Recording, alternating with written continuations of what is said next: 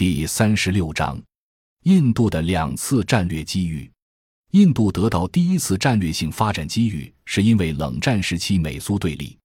二战后，圣雄甘地领导下的印度经过长期反抗殖民统治的非暴力不合作运动，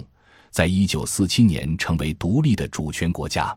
随即，印度公开确立社会主义发展目标，由此得到苏联在工业化建设方面的战略性援助。除了设立资本密集的工厂企业之外，印度的科学技术和军队装备也得益于苏联援助。但苏联南下暖水的百年战略目标，却在二十世纪八十年代深陷于阿富汗战争泥淖之中，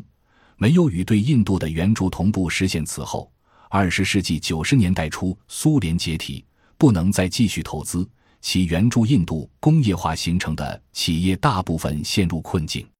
印度遂全面实施了自由化改革。二十世纪后半叶苏联援助时期形成的国有经济被全面改制，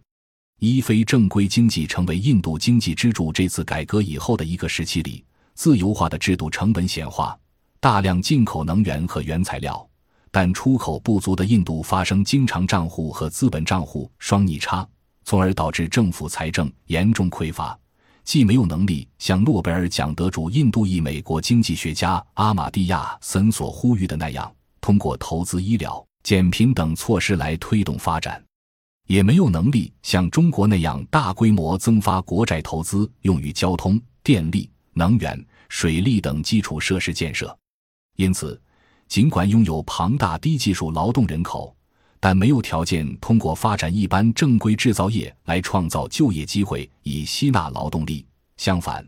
印度主要依赖非正规经济部门吸纳非正规就业。瑞士信贷在二零一三年七月发表的一份研究报告指出，印度百分之八十四的非农业工人属于非正规的灰色就业。对此，有印度学者指出，在正规部门就业的劳动力为百分之八至百分之十。主要集中在沿海大城市的产业园区。另外，百分之九十以上的印度人则属于灰色就业，其中包括百分之十五的黑色就业。印度的 GDP 有一半是由非正规部门贡献的。这些非正规就业劳动力缺乏基本劳动保障，雇主也不可能向政府缴纳社会保障资金来构建国家社保体制。报告还指出。尽管近年印度企业的数量快速增长，但企业所雇佣的正规就业劳动力数量有下降之势。符合西方要求的现代制度体系在印度只创造了大约覆盖百分之十人口的劳动力就业，这是值得反思的。由于这个近十三亿人口的国家的大多数人处于灰色地带，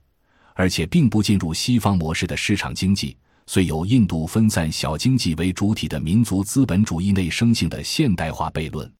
据此可理解为何已经在发展中国家畅行无阻的好莱坞文化、可口可乐、沃尔玛在印度都步履维艰。二、印度的第二次战略发展机遇，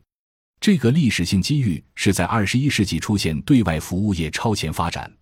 这至少部分地源于美国 IT 泡沫崩溃危机。也由此使印度在二十一世纪与美国经济构成紧密联系。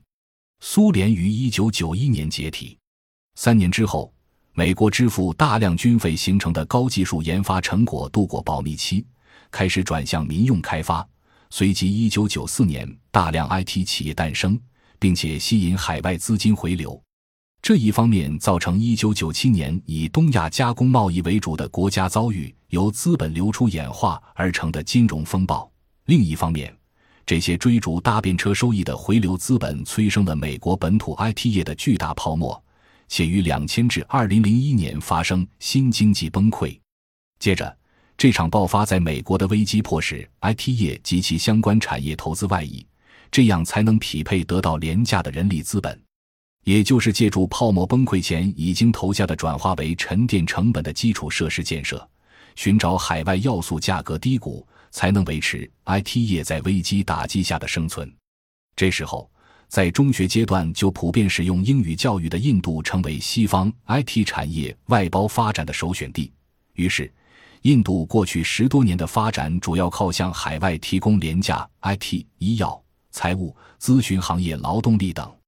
以及与海外需求相关的服务性行业。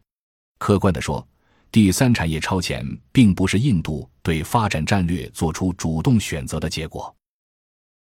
感谢您的收听，本集已经播讲完毕。喜欢请订阅专辑，关注主播主页，更多精彩内容等着你。